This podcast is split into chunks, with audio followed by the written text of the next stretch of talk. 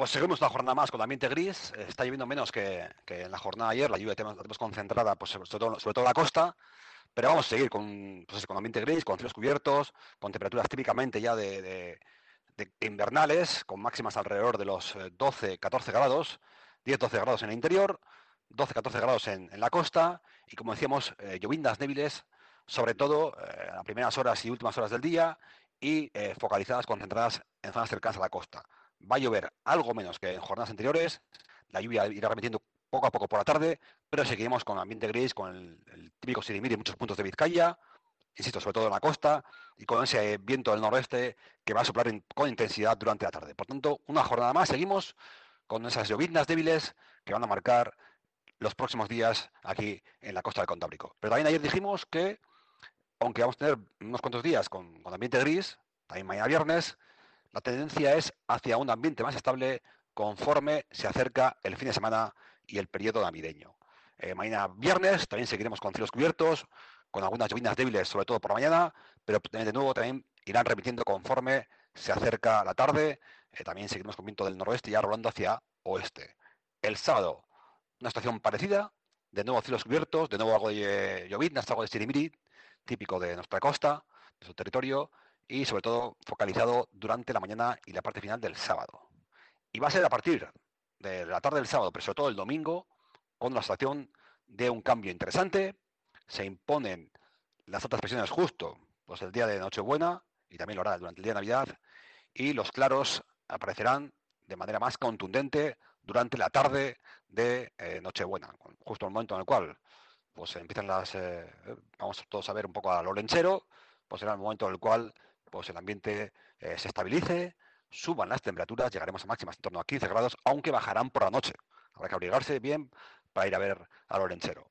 Y el domingo, el lunes, perdón, el lunes día de Navidad, otro día de tiempo estable. Grandes claros, tan solo la presencia de algunas brumas y nieblas, también de heladas. Atención, cuidado con las heladas.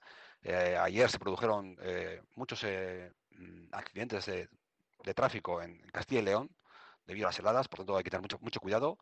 Pero insisto, lunes día que nos vamos mucho, pero eh, tiempo estable, 15 grados de máxima y alrededor de 2 grados en la costa de mínima, con valores por debajo de 0 grados en el interior.